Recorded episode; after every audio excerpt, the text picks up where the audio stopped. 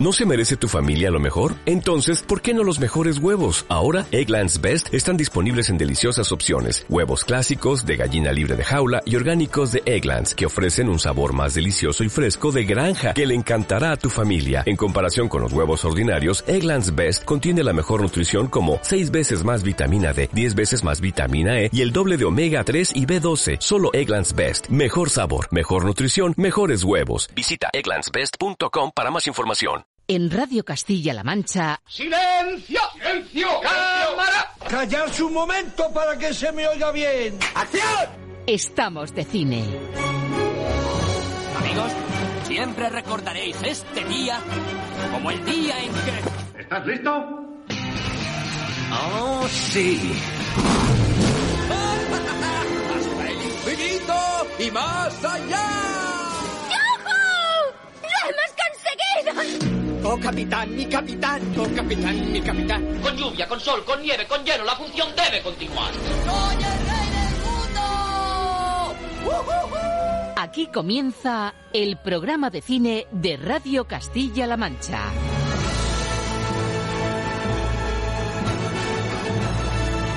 Presenta Roberto Lancha.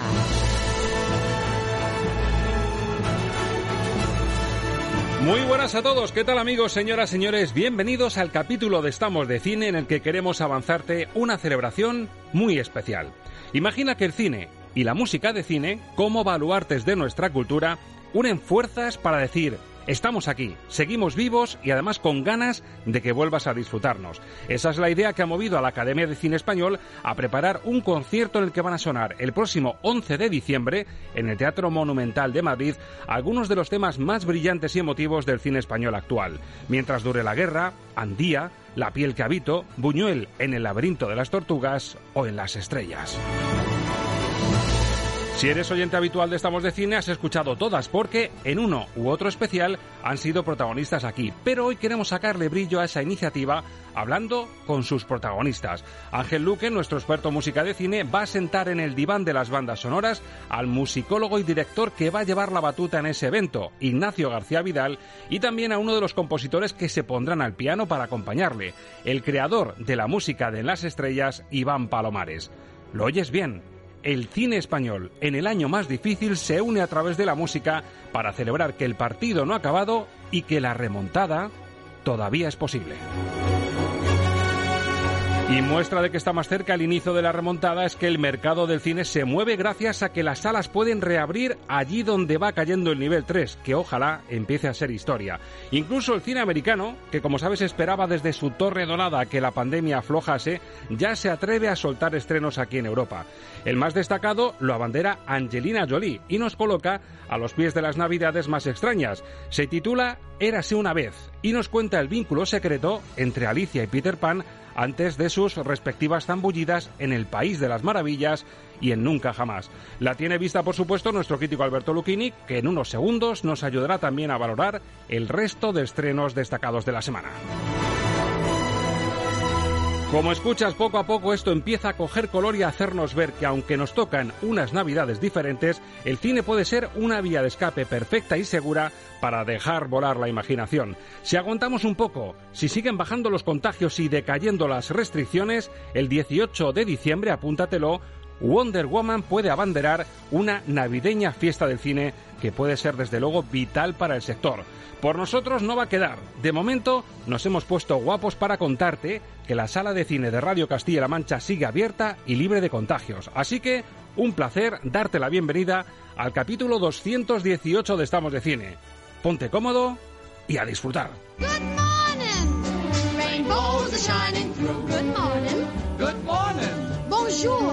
Bonjour. Buenos días. Muchos días. Buongiorno. Buongiorno. Good morning. Guten Morgen. Good morning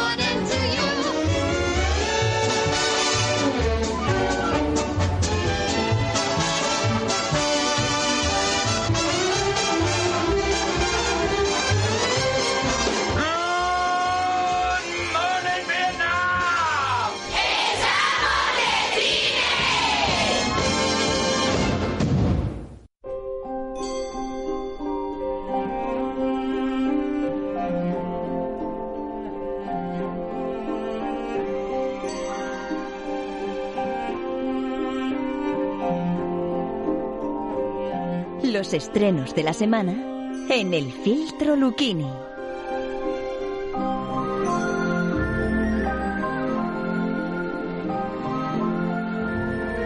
Parece mentira, pero es cierto. Y así lo atestigua que uno de los estrenos de la semana más poderosos, posiblemente el llamado a recuperar a las familias en las salas de cine, viene con música de cuento y llega de Hollywood.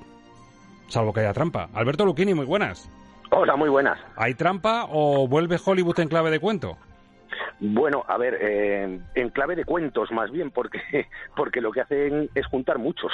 Sí, por lo menos eh, en, la, en la premisa inicial, Alicia y Peter Pan.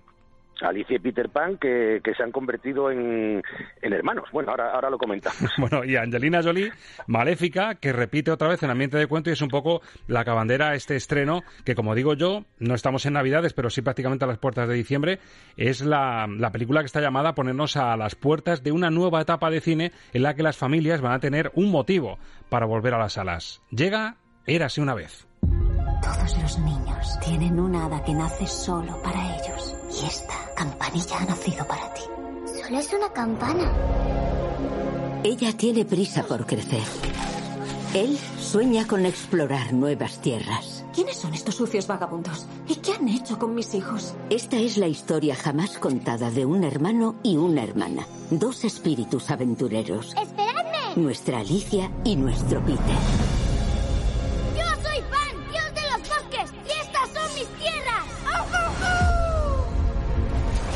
Desde luego Pinta tiene buenísima pinta, sobre todo para familias, como te digo. Mm, La pregunta que yo me hago, Alberto, es si esto es más o menos creíble, esa asociación secreta que no conocíamos entre Alicia y Peter Pan.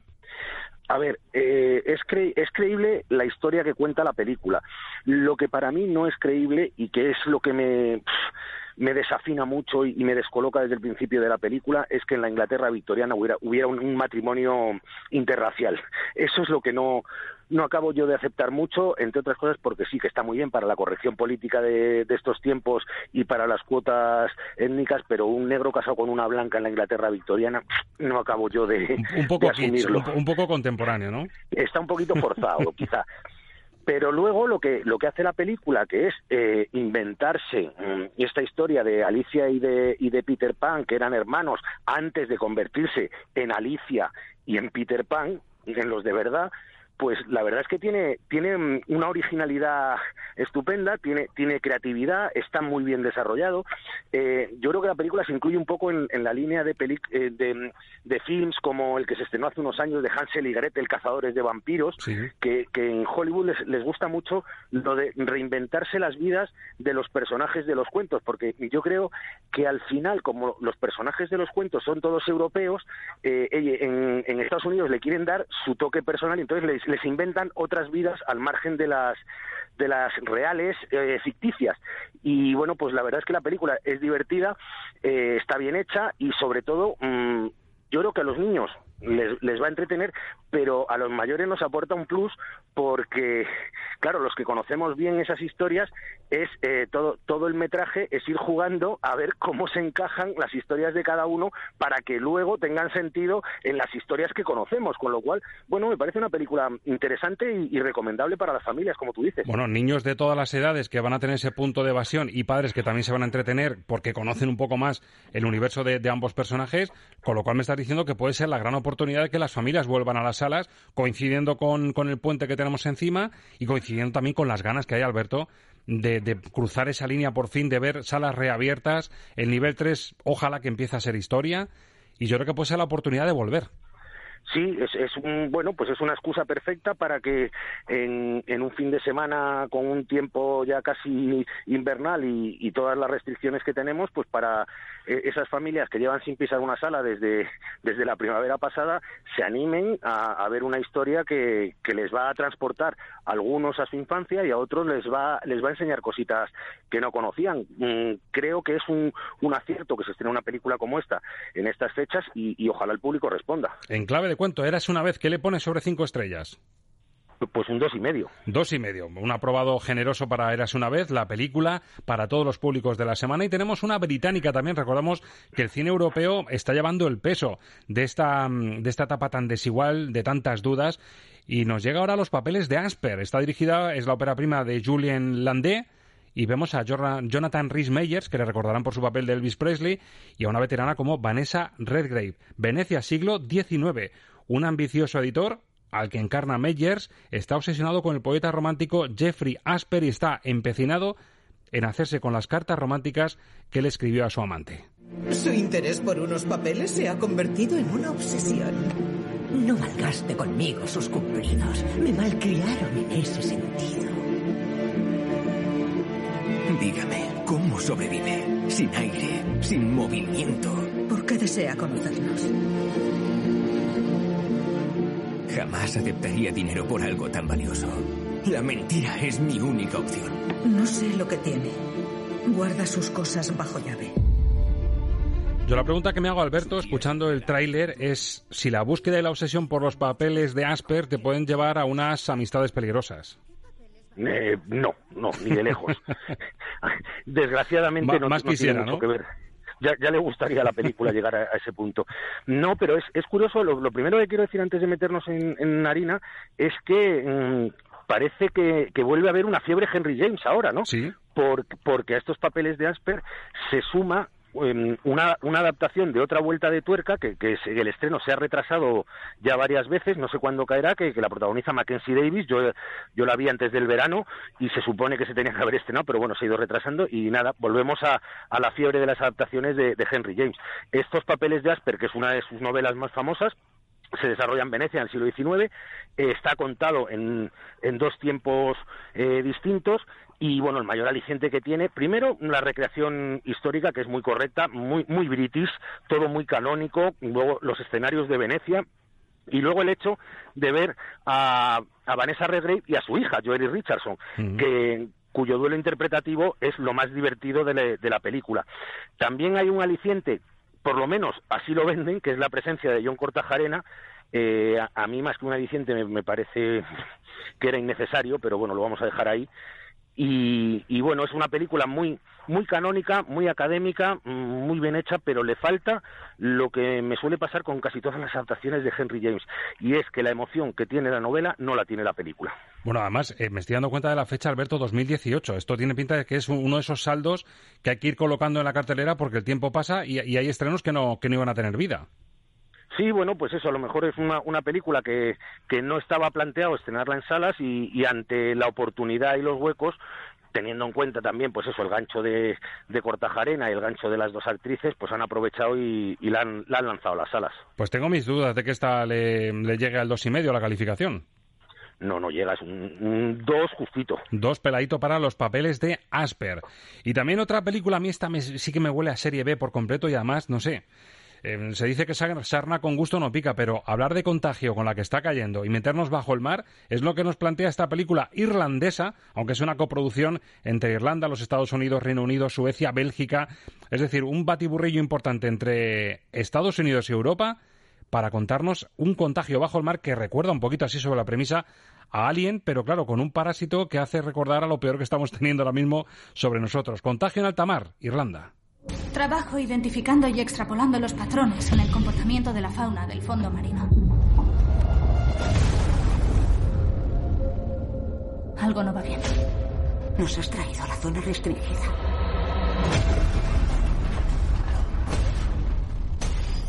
Algo está cambiando la textura de la madera. Dime que sabes lo que es.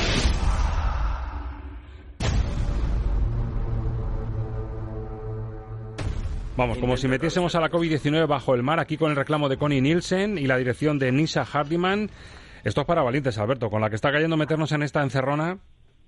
Sí, además es muy divertido porque es como meter eh, a la COVID-19 bajo el mar, pero con forma de, pulpo o de calamar gigante, ¿no? Y hay que decirlo, hecho, regular. Lo que se ve en el tráiler, un poquito serie B, ¿eh? A ver, es que tú lo has dicho muy, muy claramente, es, una serie B de, libros, una película que en, los años 50, si se hubiera estrenado un programa doble, sería la que iría al principio delante de la película gorda. Eh, bueno, es eh, la verdad es que como pasatiempo no está mal, no está mal planteado. Es una película muy claustrofóbica, se desarrolla toda la acción en el, en el interior de un barco, eh, eh, tiene esas reminiscencias, como tú decías, de, de Alien, pero también de, la cosa, porque es un bicho que llega de, del espacio exterior, eh, incluso un puntito tiburón por el, por el tema claustrofóbico en el mar. Lo que es que todas estas referencias están muy bien, pero la película está muy por debajo de todas ellas. Mm, así todo, bueno, es, eh, no, no tiene otro objetivo que, que, entretener y dar un poquito de miedo. Ha tenido, yo creo que, que es una suerte para la película que se estrene en estos momentos porque gana muchísima vigencia y muchísima actualidad, pero eso no deja de ser una serie B y, ojo, eh, los que se esperen encontrar cuando vean en el reparto el nombre de Connie Nielsen, eh, que se esperen encontrar aquella sex symbol que salía en, en Gladiator, que se olviden de ello porque Connie Nielsen ya es una, una señorona. El tiempo pasa para todos, ¿verdad? Sí, desgraciadamente sí. Sobre cinco estrellas, ¿qué le pones a Contagio en alta mar? Pues vamos a ser generosos y le ponemos un 2. Pues mira, no está mal. Un dos y medio, un 2 y un 2 son las calificaciones que vamos, que vamos acumulando. Por cierto, tengo pregunta para usted de, del club de féminas de Estamos de Cine eh, más seguidoras de Netflix, Alberto Lucchini. Me Pues, preguntan venga. si entra dentro de sus placeres culpables, conocidos bien en esta sección, una serie de Netflix que se llama 100 días para enamorarnos. Pues eh, honestamente no la he visto todavía. Pero sabes de su existencia y sabes que hay tema instituto también flotando en el aire, que por eso te lo pregunto. Sí, no, no, la tengo, la tengo apuntada entre los, entre los deberes próximos, pero todavía no he tenido tiempo de, de meterme con ella, porque es que mi problema con las series, que, que ya te lo he comentado en alguna ocasión, es que cuando me meto intento planteármelas como si fueran una película muy larga, entonces necesito disponer de, de las horas suficientes como para hacerla sentada desde el principio hasta el final. Bueno, pues cuéntame, porque son 57 episodios y quienes me lo preguntan y quienes me plantean esta pregunta para ti dicen que, que, vamos, que los consumen, pero como si fuesen conguitos. Bueno, en este caso no creo que me la vaya a hacer de una sentada, son 57 episodios, pero bueno, le, le daré una oportunidad y más con esa referencia de que es eh, de instituto, pues mm, a- a- un, un aliciente ya tiene, desde luego. Oye, tenemos que mirar a, a las próximas semanas y además a un preestreno que ojalá se confirme y que apunta a la ciudad de Toledo que ha sufrido durante este tiempo. De hecho, este fin de semana sus salas ni siquiera han podido reaccionar a la rebaja de nivel 3 y poder abrir. Pero tenemos un preestreno del que estamos muy pendientes, además creo que tú lo has visto, y es el regreso de Macarena García en El arte de volver. En serio, ¿por qué? O sea, ¿por qué? ¿Por qué quieres hacer una prueba para esto? ¿Hasta cuándo te quedas? No lo sé. ¿No tienes billete de vuelta? Perdona, abuelo. ¿Cómo has hecho eso? Te he despertado. La historia de una actriz española que vuelve de Nueva York, a la que encarna Macarena García, la dirección de Pedro Collantes. Así sin destripar mucho, ya que su estreno es eh, para el 11 de diciembre. Alberto, ¿qué nos puedes decir de la peli? Pues básicamente que es un, un recital absoluto de, de Macarena García, omnipresente en, en todos los planos, que, que saca unos registros muy dramáticos a los que no nos tenía muy acostumbrados y que yo creo que es la película que va a marcar un antes y un después en, en su carrera. Bueno, pues en dos semanitas nos tocará analizarla un poquito más en profundidad y calificarla, pero a quien yo quiero preguntar si esto se va a poder ver en breve en Toledo como preestreno es al director del Festival Cibra, recién clausurado, nuestro amigo Gabriel Castaño. Gaby, buenos días. Buenos días, ¿qué tal? ¿Tienes buenas noticias o no? Sí, bueno, a ver, buenas noticias. Hay que todavía confirmar todo, pero estamos trabajando junto con el ayuntamiento para cerrar el festival. El festival quedaban pendientes algunas acciones y también, sobre todo, los preestrenos que no se pudieron dar de forma online. Y bueno, pues estamos, ahora que ya hemos cambiado de nivel en la ciudad, estamos, eh, bueno, pues intentando cuadrar con el ayuntamiento las, las fechas para poder dar estos preestrenos y dentro de todos, el primero sería el arte de volver, intentando, bueno, pues aprovechar que todavía sea preestreno, claro, porque si no, pues si esperamos dos meses, pues ya no lo será. Pues nos ponemos de pie, nos quitamos el sombrero porque al final el Cibra se clausuró con todas las dificultades del mundo que tú nos decías, pero al final, amigo, te sacaste el puro a lo Aníbal y dijiste, me encanta que el plan C, en este caso, haya salido bien. Gala de clausura muy meritoria, con realización propia vuestra, se pudo seguir online. Yo me quedé alucinado con la calidad y con el potencial que tenéis, Gaby, que, que sois capaces decir, ¿no podemos eh, llenar un auditorio? Bueno, pues vamos a llenar Internet con la gala de clausura y con la calidad que lo hicisteis. Así que felicidades en nombre de todo el equipo, ¿eh? Sí, bueno, esto es extensible a todo el equipo. Evidentemente, el- eh, yo más allá de lo que dices tú del puro, que ni fumo, con lo cual ni el puro es un puro metafórico. Metafórico, por supuesto. pero, pero sí, la verdad es que la gente ha sido una pasada. O sea, todos los años es una pasada. pero este año, con todo lo que había sucedido, de dónde veníamos, cómo se iban a hacer las cosas, que a última hora se haya que, eh, que reinventar otra vez, bueno, ejecutar lo que ya teníamos previsto, pero sin margen apenas, porque teníamos una semana, con lo cual nos tuvimos que comer ensayo general, nos tuvimos que comer un montón de cosas, pero la gente con una sonrisa de oreja a oreja, eh, agachó, como se dice jugando al baloncesto, se agachó el culo para defender bien y sacamos el, el partido adelante. Es decir, eh, ha sido una pasada trabajar con, con la gente, eh, gente muy cansada, pero con una sonrisa de oreja a oreja y eso pues la verdad es que es un, plus más todavía a lo que ya veníamos haciendo y, y, bueno, pues aprendiendo mucho de todas estas situaciones para que, aunque el festival tiene que ser evidentemente presencial siempre, esperemos que esto ya pase, pero sí que vas aprendiendo cosas que luego pueden venirte bien en el futuro y bueno, pues sin cansarnos de aprender ahí estamos. Pues nuestra cariñosa felicitación, Gaby, nos parece que tiene un mérito increíble y seguiremos contando y confirmando fechas, sobre todo por eso ya hemos hecho el cebito del arte de volver, que va a ser uno de los reclamos de, de esos prestenos que tenéis pendientes. El Cibra, por decirlo así, sigue vivo y además con el ánimo es presencial en cuanto a la situación lo permita, que parece que ya lo va permitiendo. Sí, es verdad, los preestrenos ahora eh, los queremos sacar ahora, pero luego quedan algunas opciones eh, que se nos quedaron en el tintero, que además, hablando con los propios protagonistas, pensamos que era mejor hacerlo cuando de verdad se, se pudiera. Esperemos que ahora en el primer trimestre del año, cuando vuelva también otra vez el, el buen tiempo también y, y tal, seguir realizando incluso otras cosas que no estaban dentro del programa, que no se pudieron hacer por diferentes razones, pues las vamos a intentar hacer a lo largo del año para poder así tener una continuidad del festival, no solo los 10 días de de fechas que tenemos marcadas, sino, sino pues a lo largo del año, vaya. Pues aquí lo contaremos, Gaby. Un abrazo fuerte y eh, reitero nuestra enhorabuena, ¿eh? Un abrazo fuerte. Chao. hasta, hasta la próxima, Gaby. Por cierto, Alberto, en esa gala del Cibra que tuvo que ser virtual, eh, se premió a Santiago Segura por la valentía de haber estrenado El Padre no hay más que uno dos en pleno verano, con el éxito que supuso y el espaldarazo para el cine español que supuso en una de las etapas más difíciles. Pero es que los dos actores reconocidos por su interpretación y premiados fueron Raúl Arevalo y Juan Diego Boto por los europeos. Ah, pues mira. Que la tenemos súper super reciente de la semana pasada. Ya destacamos hablando de esa película la interpretación, sobre todo la de Raúl Arevalo, sí, sí, que, sí. que, era capaz de hacer una primera mitad de la película con un tono eh, marcadamente cómico dentro de la línea de un López Vázquez o de un Landa de los años 70 y luego en la segunda convertirse en, en, en un actor melodramático y, y, casi mefistofélico, ¿no? Oye, tengo aquí una butaca justo a mi lado reservada, eh, lo he imprimido a todo color, que pone 18 de diciembre Wonder Woman aquí a mi lado. De momento mantenemos el papel, ¿no? De momento se mantiene, no ha habido más comunicados en, en, que, dando órdenes contrarias y, y oja, ojalá se mantenga. ¿Pase de prensa? ¿Tenéis fecha de pase de prensa o eso todavía es muy pronto? Todavía no. Bueno, pues ya, ya nos contarás, porque será también el síntoma de que esto va para adelante, que esto es de verdad, ¿eh? Sí, porque vamos, yo, yo supongo que, que, además el pase de prensa de una película como Wonder Woman eh, será de estos de, de llenazo total, vamos. Y de dejar el móvil en la entrada, ¿no? Que se pone muy nervioso con estas cosas. Y de dejar el móvil dentro de una bolsita y de firmar un embargo y casi, y, y casi de que te hagan una PCR. Alberto, ha sido un placer y ojalá que sigamos con buenas noticias la semana que viene. Esto, esto va despegando poco a poco, así que, que, que se mantenga el nivel. Que se mantenga, por favor. Buen fin de semana. Igualmente.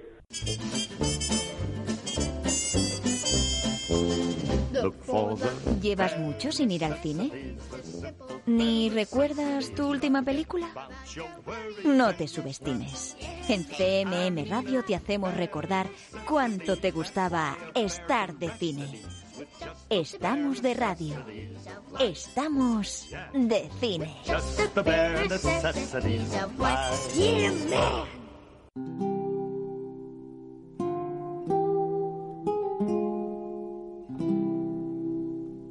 Estamos de cine con Roberto Lancha.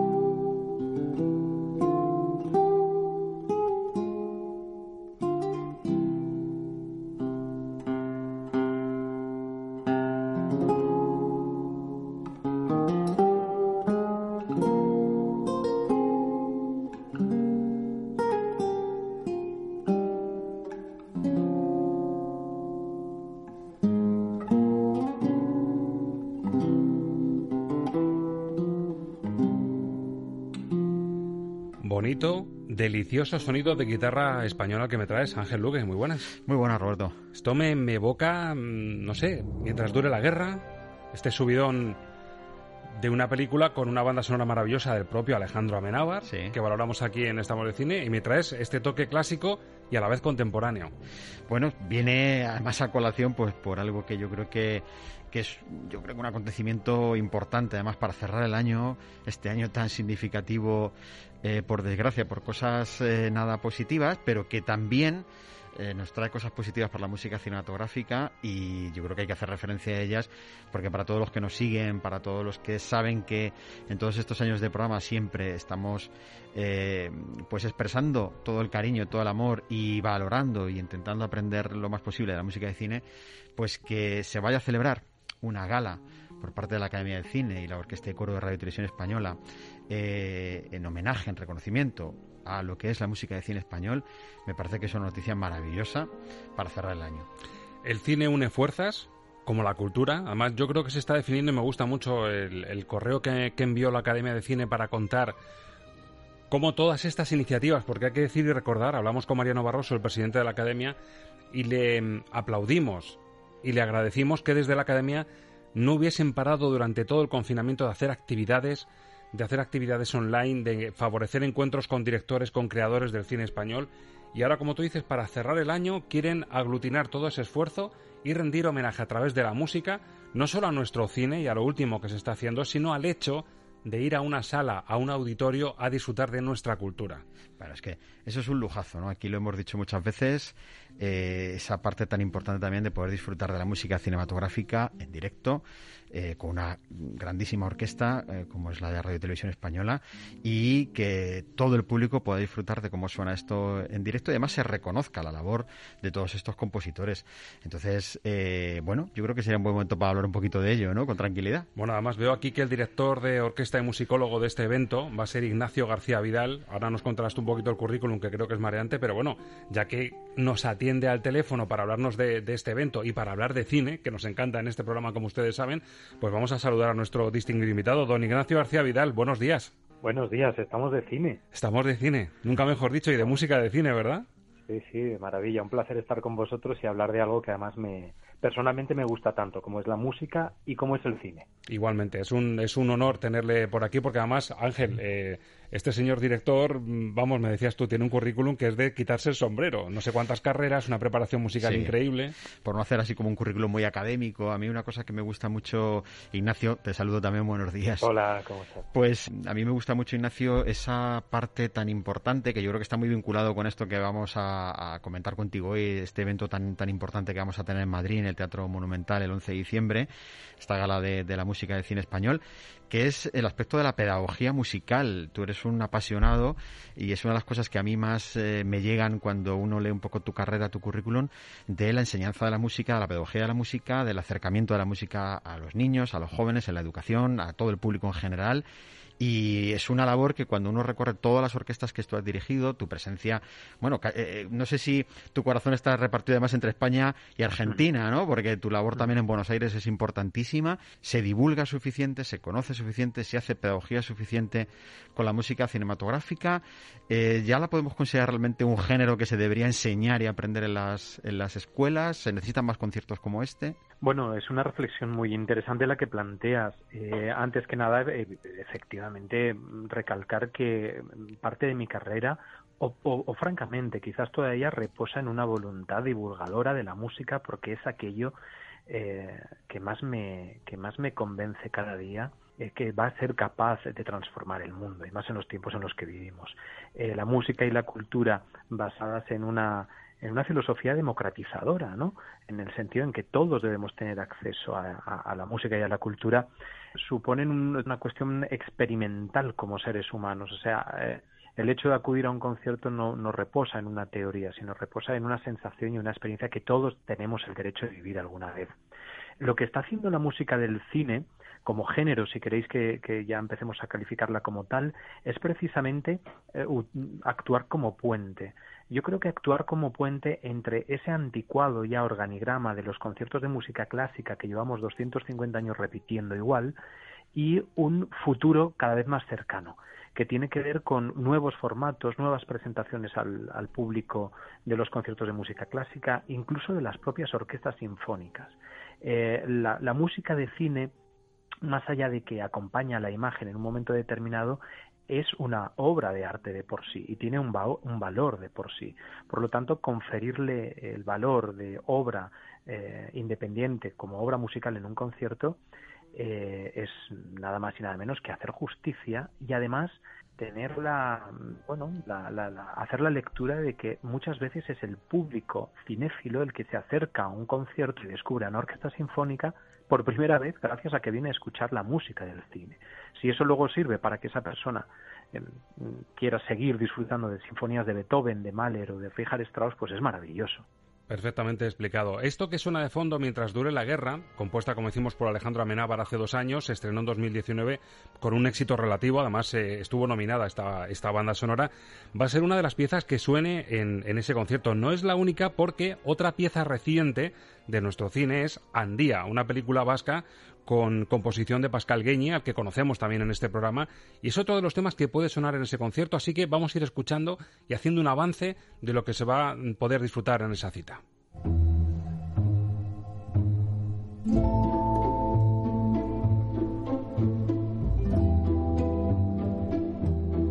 Lo que ves es lo que oyes. Música para soñar cine con Ángel Luque.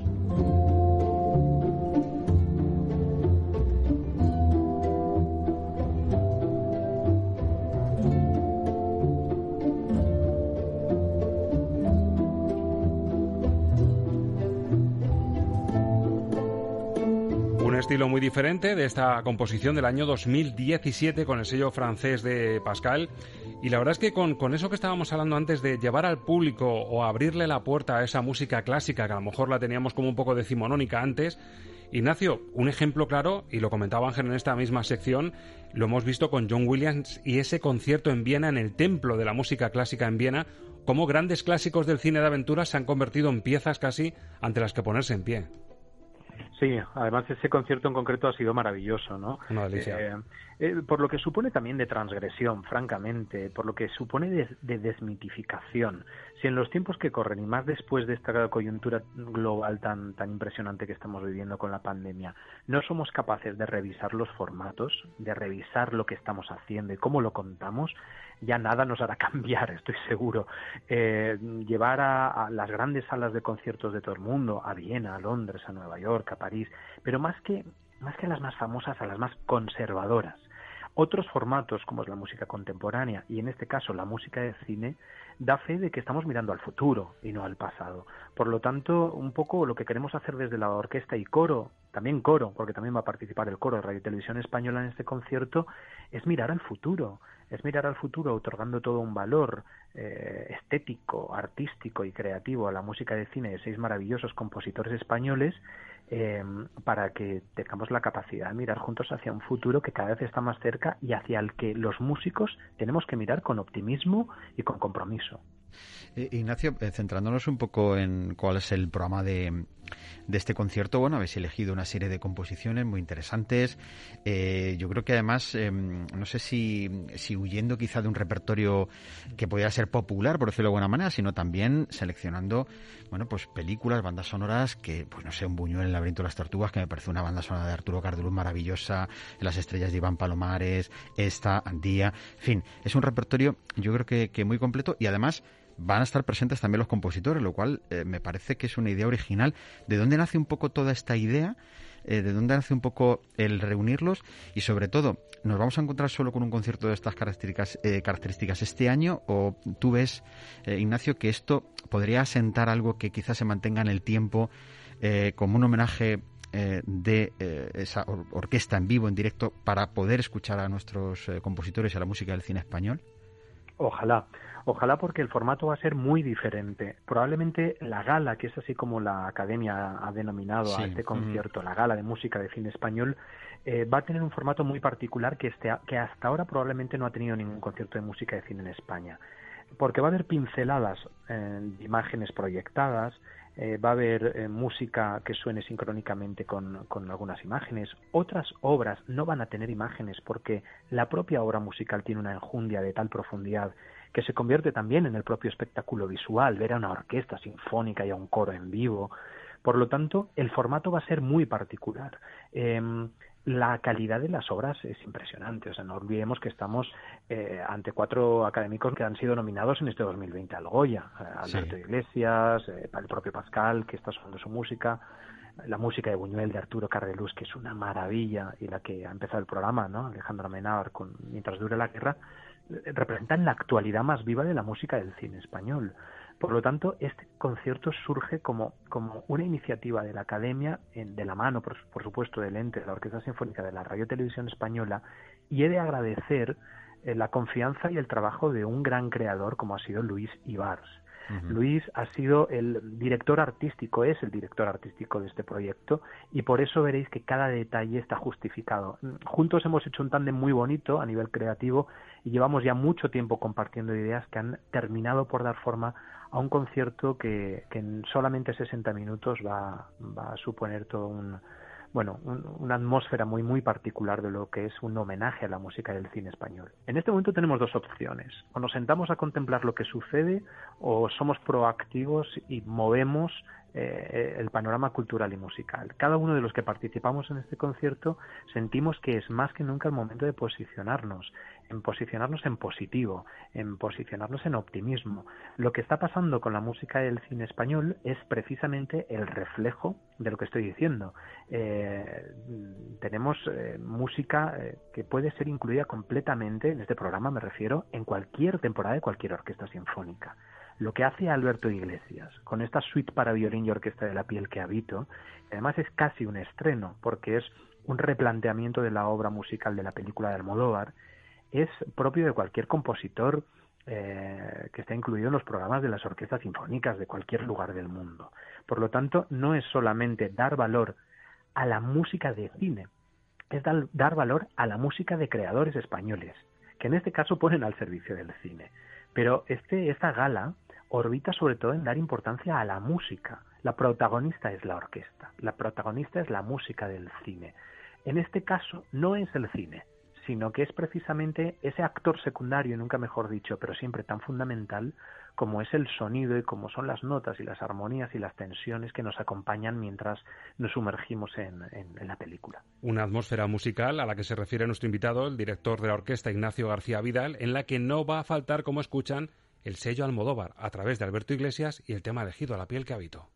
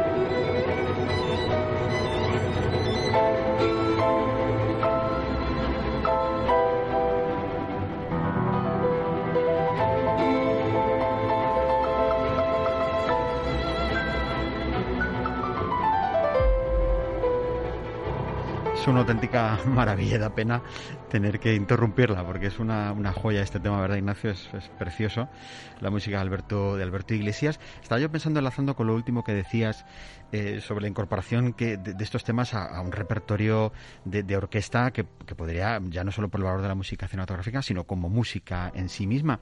Tú has hecho giras muy conocidas, muy famosas, pues con música de Falla, con música del maestro Rodrigo, en fin, muchos compositores españoles también. ¿Crees que con el paso de los años estos músicos llegan a ser reconocidos como los, vamos a utilizar este término, no sé si es el adecuado, los clásicos de la música española de este tiempo? Esa predicción es difícil de hacer. También eh, has nombrado a todos los compositores y, la música también sufrirá eh, un proceso de selección natural a, medida que pasa el tiempo. Seguramente algunos de ellos sí, como ha pasado con el resto de compositores en la historia. Mucha de la música que se programa en las orquestas originales, pero hablo desde, desde tiempos de Mozart, no fueron pensadas para un concierto en el formato que nosotros conocemos. Hablo desde música como las serenatas para cuerda de Borsak o de Elgar o las serenatas para, para instrumentos de viento de, Mozart o, o, incluso, o incluso la ópera. Hay fragmentos de ópera que hoy actualmente utilizamos dentro de los programas sinfónicos y no están pensados originariamente para eso. Por lo tanto, lo que, lo que va a pasar en el devenir de la programación de la música es impredecible, pero algo nos, nos, nos algo augura que es muy probable que muchos de estos jóvenes compositores que hoy, que hoy ocupan eh, los principales títulos de las películas eh, españolas eh, pasen a la historia como han pasado Antón García Abril o Carmelo Bernaola o tantos otros de, de la anterior generación de los compositores españoles digo, a formar parte de los repertorios habituales de las, de las orquestas. Ojalá, porque sin duda, como estamos escuchando, música de la talla de la que compone Alberto Iglesias, sin ninguna duda merece el valor eh, de ser considerada en sí misma como una obra eh, más allá de lo diegético o de lo extradiegético, sino en sí mismo tiene un valor que nos lleva a, bueno a entusiasmarnos con el estudio con el trabajo. Yo estoy disfrutando muchísimo con el estudio de este concierto. Director ha tenido ya ocasión de verle el cuerpo a este concierto es decir imagino que la composición la estructura del concierto ese set list por llamarlo así de una forma un poquito más moderna de las canciones que van a ir sonando estaba en su cabeza pero ha tenido mm. ocasión de, de ver qué cuerpo toma cómo se ensamblan todos estos temas en los ensayos con la orquesta ya sabe qué cuerpo tiene el concierto bueno, lo intuyo, pero todavía, todavía, bueno, ahora mismo están empezando los ensayos del coro. En las orquestas y coros profesionales llevamos un calendario muy, muy metódico previsto desde hace muchos meses, que en esta coyuntura actual ha sufrido varias, eh, cuanto menos varias, varios momentos de incertidumbre, ¿no? Porque no sabíamos hasta, hasta cada día va habiendo noticias nuevas y no sabíamos qué iba a pasar. Hoy por hoy el coro de la Radio Televisión Española, con su titular, el maestro Lorenzo Ramos, está ensayando ya las obras. En este momento Miguel Borrego, el concertino de la orquesta, está trabajando enjundiosamente su dificilísimo papel de, de la obra de Alberto Iglesias y los ensayos con la orquesta, coro y todos los solistas que además participan, mm, como es guitarra, como es acordeón, como es el propio violín, eh, tendrán lugar unos días antes del propio concierto del 11 de diciembre en Madrid, ya con todo el mundo. Y además, no solo eso, sino todo el aparato técnico de imagen y de, y de, y de, y de iluminación que llevamos en el propio concierto. Por lo tanto, hasta ahora hay una intuición. Ahora tenemos como el, el, edificio construido. Nos falta ir decorando el apartamento. Y eso, esos detalles últimos se van a ir produciendo ya en Madrid los días previos al concierto, en los ensayos que vamos a ir teniendo y que, bueno, tenemos previstos como ensayos muy muy contundentes, con un plan de trabajo muy, muy interesante. Eh, Ignacio, una curiosidad que me surge pensando en la presencia de los compositores de estas obras en el concierto. No sé cuántos conciertos has podido tú dirigir donde estuviera el compositor presente. No sé si eso para un director es un fenómeno un poco extraño porque los vas a dirigir también a ellos, ¿no? Presión extra, presión extra. Eh, efectivamente, me he sonreído, creo que se ha escuchado, ¿no? Pero, pero porque tiene que ver un poco con eso, efectivamente. Además, no es solo, yo sí he tenido la suerte de dirigir obras de compositores vivos, obras de otro tipo de repertorios y, no, también música muy parecida a esta, como seguramente conocéis, por ejemplo, la música de Víctor Reyes, cuando yo era director en la Orquesta Sinfónica de Salamanca, él es salmantino y pude estrenar varias obras de él, ¿no? Mira, eh, francamente quiero transmitir una idea de, de, colegueo absoluto y de confraternización entre los compositores y conmigo mismo. Eh, estamos en contacto casi diario con Alberto, con Vanessa, con Iván, con varios de ellos, porque está siendo un proceso muy, muy, muy generoso de construcción. Yo les estoy todo el tiempo planteando dudas. Creo que para ellos también está siendo novedoso que un director eh, digamos tan exigente desde el punto de vista de lo sinfónico, ¿no? acostumbrado a, un nivel de calidad pues muy alto con grandes orquestas, les estoy exigiendo mucho detallismo hasta en las eh, hasta en las partituras, hasta la edición de las partituras, ¿no? Y en ese sentido creo que este, este nivel de compromiso está haciendo que, estemos llegando a, una perfección en las obras basada en la meticulosidad y en, el minimalismo, ¿no? Eh, para mí es todo un lujo poder levantar el teléfono o el mail o el móvil y hablar con los seis compositores en este momento.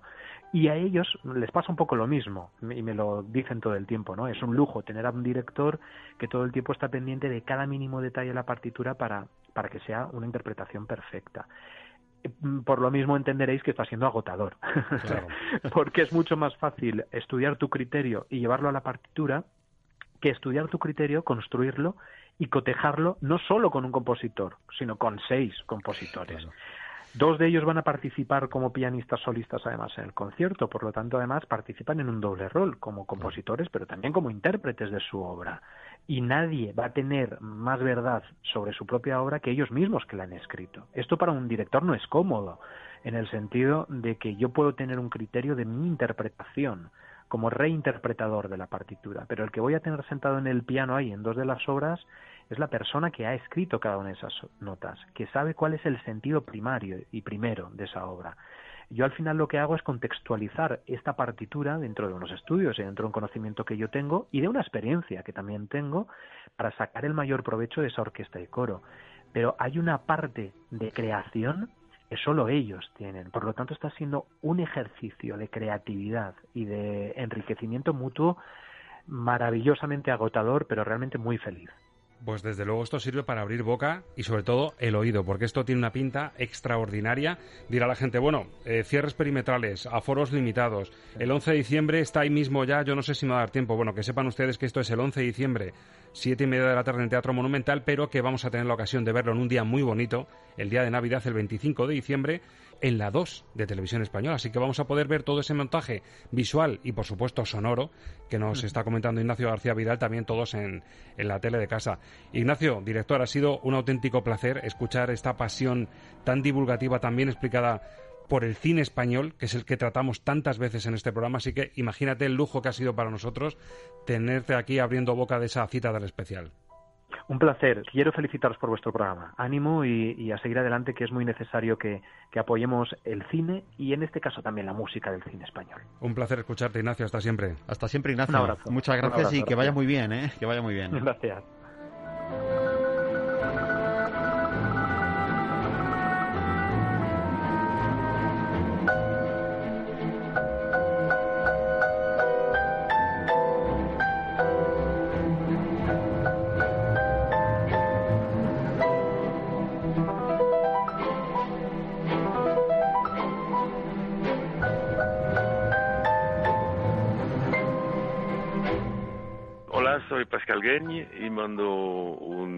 Saludo a los oyentes del programa Estamos de Cine de Radio Castilla-La Mancha. Hola, soy Alberto Iglesias y mando un saludo muy cordial y un abrazo a los oyentes de Estamos de Cine de Radio Castilla-La Mancha. Hola, buenas, soy Arturo Cardeluz y quiero mandar un saludo a los oyentes de Estamos de Cine de Radio Castilla-La Mancha. Un abrazo. Hola, ¿qué hay? Soy Alejandro Benavar y mando un saludo a Estamos de Cine.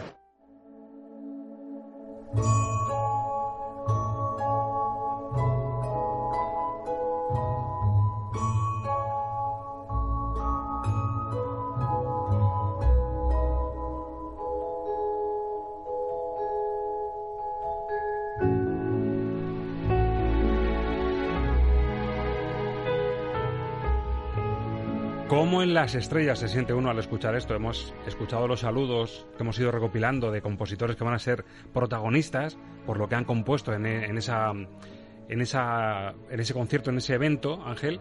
Y estaría muy bonito tener también el saludo y poder hablar con uno de esos compositores que va a interpretar algunos de sus temas al piano, que nos decía Ignacio. Pues sí, además yo tenía muchas ganas de hablar con él porque eh, ya en su momento cuando estuvo nominada esta banda sonora al Goya, pues eh, siempre hacemos un análisis de todas las nominadas y yo recuerdo perfectamente que dije sinceramente para mí es la mejor. Lo recuerdo. Eh, de las nominadas. Sin ser la película más llamativa, ni más costosa, pero sí es la banda sonora Como que banda sonora siempre me ha parecido fantástica, siempre que la escucho me gusta muchísimo y tenía muchas ganas de poder hablar alguna vez con Iván Palomares, de poner en valor toda su música, todo su arte, eh, porque me parece un compositor interesantísimo y además es que eh, creo que son de esos compositores que eh, es necesario hablar con ellos porque están ahí en el, como si dijéramos, en el día a día de todo lo que se hace en la música cinematográfica. Y su labor me parece muy interesante, así que si podemos hablar con él, yo creo que lo mejor, ¿no? Además, yo escuchando esto de fondo de la película En las estrellas, casi diría que podría ser nuestro Danny Elfman español. Iván, buenos días. Hola, buenos días. Vas a tener una incidencia en el concierto, no solo lo vas a vivir en, en directo como algunos de los compositores, sino que vas a participar en él. Sí, sí, sí, me hace mucha ilusión tocar el piano eh, y, estar junto con la, Orquesta de Radio Televisión Española, con quien ya he trabajado en varias ocasiones, y solo me quedaba tocar con ellos. Iván, eh, bueno, saludarte también, lo primero, eh, y, decirte que, como, como he dicho antes, yo es que en la banda sonora de las estrellas he estado siempre enamorado, ¿no? Ahora vamos a hablar un poquito de tu último trabajo, Palabras para un fin del mundo, que es un documental. Y yo sé que tú has trabajado mucho para documentales también, y me parece que es interesante también para nuestros oyentes, eh, aunque ahora nos centraremos un poquito en la, banda sonora de las estrellas, que nos hables de este último trabajo tuyo y de tu experiencia en el trabajo de documentales realmente para un compositor. ¿Cuáles son las diferencias, así que podemos decir, más fundamentales eh, componer para una película o componer para un documental? ¿Hay algo que que la diferencia en la forma de crear música para, para, para ellas y además enhorabuena por el trabajo de, de, Palabras para un fin del mundo porque me parece que es una banda sonora perfecta para ese, para ese documental. Pues bueno, lo primero es agradeceros vuestras palabras. Me alegro que os haya gustado. Es un, es un trabajo, la verdad es que muy distinto de En las estrellas, prácticamente opuesto. Es, eh, pero pero fue, fue un algo premeditado y buscado y sobre todo pedido por Manuel Menchón, el director del documental. Entonces, al final, para mí el proceso es parecido en el sentido de que a mí siempre me gusta contar historias. O sea, para mí, en, el, en, particular en Palabras para del mundo, le, le, pedí a Manuel que, habláramos mucho sobre realmente qué es lo que quería contar. Me preocupaba mucho el, poner música un documental que fuera vacía, que únicamente sirviera para empapelar, para para acompañar imágenes sin tener un motivo por el cual realmente hiciera falta música. Entonces, al final, para mí el proceso, mientras tengo un interlocutor que sí que con el que pueda hablar en ese sentido, decir, ¿por qué necesitamos música aquí? Para mí el proceso es parecido. O sea, sí que es cierto que, la, claro, obviamente una historia es ficción, ¿no? O estás contando algo más guionizado, y, pero un, documental pues eh, en general hablas de, de, hechos, de imágenes, de, cosas reales pero estoy orgulloso precisamente de, lo contenido que está en Palabras para en el mundo, porque era, era muy difícil y sobre todo queríamos tener mucho cuidado con no pasarnos de tono y teniendo en cuenta la historia que estábamos contando.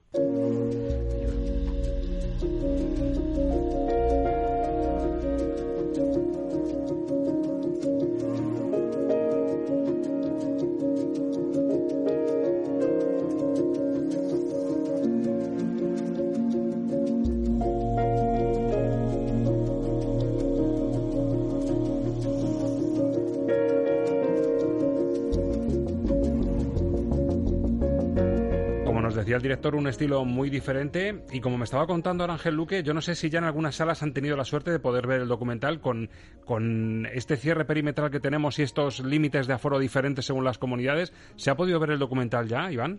Sí, el documental se estrenó en Madrid. Primero se presentó en Seminci ¿Sí? y se estrenó en Madrid el día 13 y en, varias salas y no sabemos muy bien qué ha pasado, sobre todo en la época COVID, porque de repente ha empezado a haber llenos en, en, todas partes y cada vez han ido pidiéndolo en más, en más salas. Está pasando, de hecho está en el top 10 y creo que está en séptimo lugar eh, del top 10 de toda la cartelera y de hecho se han empezó en nueve salas y ahora creo que está en casi en 30. Se acaba de estrenar en Barcelona, que es en cuanto han, han podido abrir eh, un poco la mano por el tema del confinamiento. Entonces estamos muy sorprendidos precisamente por la acogida, porque además la gente quiere, quiere ir a verlo en cine.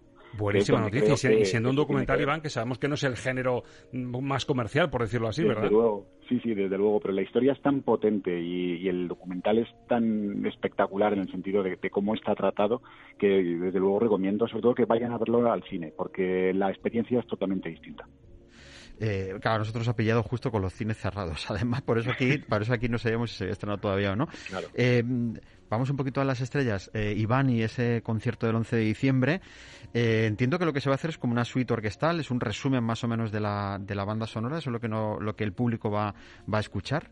Sí, así es. es evidentemente, pues hay, hay mucha música en, las estrellas, pero bueno, sobre todo es recoger pues dos o tres momentos un poco que, que definen la, banda sonora y, sobre todo, pues bueno, pues que, permita hacer disfrutar al, espectador. ¿Qué supuso para ti esa, entiendo que una alegría grande, evidentemente, esa nominación de Algoya, porque hay un, hay un dicho por ahí que siempre se ha oído que a veces que cuando te nominan, luego de repente, como que uno espera que va a venir muchísimo trabajo, va a llover y a lo mejor pasa lo contrario. No sé qué pasó en, en tu caso, Iván, ¿cómo fue? Tú tuviste esa nominación de la banda sonora de las estrellas, ¿se notó? ¿Notaste que te pedían más cosas, que empezaba a subir un poco la demanda o tu vida más o menos continuó igual con tu trabajo diario como compositor?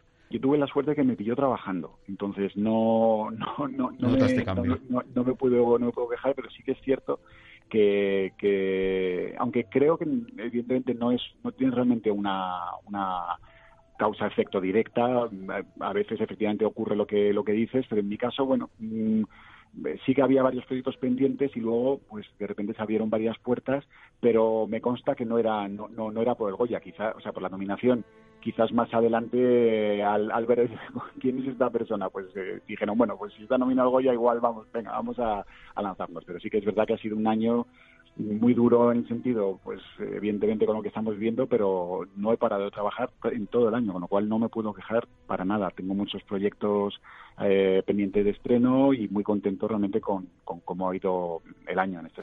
Eh, Iván, ¿tú has notado mm, de alguna manera, porque bueno, hay muchos compositores que dicen que cierta medida de todo esto de las plataformas en streaming que han aparecido sí que han hecho que aumente el trabajo, porque hay mucha serie nueva que se está haciendo, se está produciendo mucho en ese sentido. ¿Tú también has notado mm, eh, esto, que tienes más demanda de trabajo gracias a eso? ¿O, o más o menos eh, el ritmo que tú llevas de cine, documentales, eh, ves que se sigue manteniendo, que no se ha visto influenciado? Bueno, de hecho, el único, hombre, sí que es verdad que ya habíamos empezado antes del confinamiento, pero dos de los proyectos que, están pendientes de estreno son precisamente para plataformas. Eh, entonces sí que hay una demanda y bueno, eh, pero la, normal, lo que, lo que sí que ha hecho el confinamiento me parece es aumentar un poco la, la pues sí, la, demanda de, más, de mayor contenido, ¿no? Por, por evidentemente en detrimento del cine, que es, bueno, lo, lo que creo que tenemos que eh, preservar y, tratar de, proteger, porque sí que es verdad que este año creo que es decisivo en cómo se está cambiando todo el medio y cómo el espectador está bueno, pues consumiendo y cómo está mm, eh, viendo viendo eh, cine y películas, ¿no? Pero creo que es muy importante mantener las salas de cine. Lo que decimos en este programa tantas veces, Ángel, el cine en el cine, como tiene que ser y además yo creo Iván que es muy buen síntoma lo que comentábamos antes con Ignacio, que, que en ese set list, que en esa selección de bandas sonoras maravillosas que se han hecho, que vaya a sonar lo que, lo que ha sonado hace nada, lo que ha estado nominado el año pasado, es decir, cine reciente. No tenemos que irnos a grandes clásicos del cine español, ni mucho menos salir al extranjero para rendir un tributo a nuestra música y encima la más reciente, lo cual también denota que el cine español y su música están viviendo un muy buen momento de salud. ¿Qué voy a decir yo?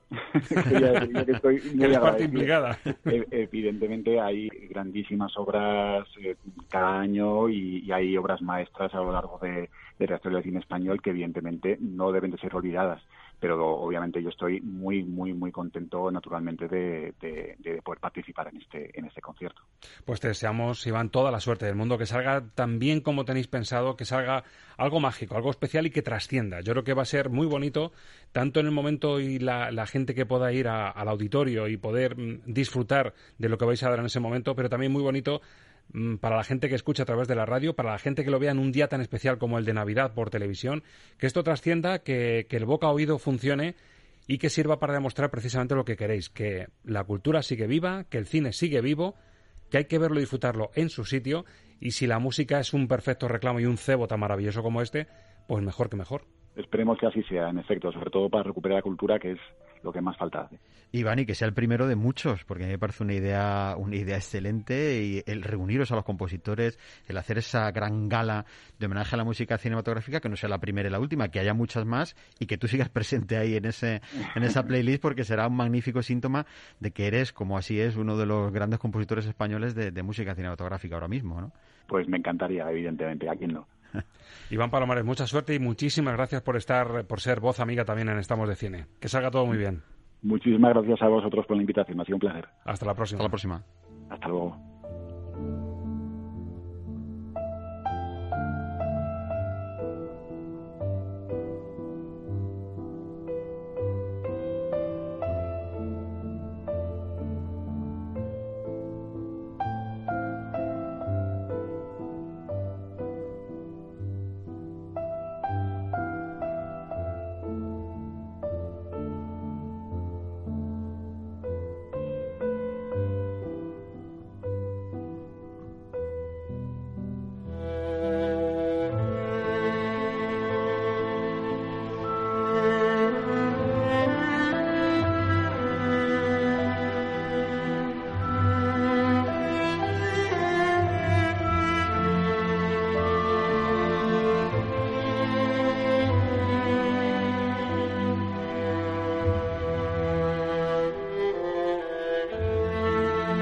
Ángel, qué gusto escuchar que mm, gente con esta valía, con esta capacidad creativa, compositores, el director de la orquesta, que el cine español esté sumando fuerzas en un momento en el que por fin parece que se ve la lucecita al final del túnel, no ya por las vacunas y los vengadores que siguen sumando semana tras semana, que baja el nivel, que se van a abrir por fin las salas. Este fin de semana ya se reabren muchas salas que estaban en nivel 3 que Wonder Woman dice que llega en diciembre, que llegan las Navidades. Esto empieza a pintar un poquito bien y yo creo que este espaldarazo musical a nosotros aquí, hoy, y al resto de oyentes y de espectadores también les puede servir para decir, vamos a recuperarlo. Hombre, yo creo que siempre es un buen momento mm, que haya conciertos de música de cine, pero es que ahora es un momento en el que te das cuenta que esa presencia se vuelve especial, es un bálsamo delicado para nuestra situación.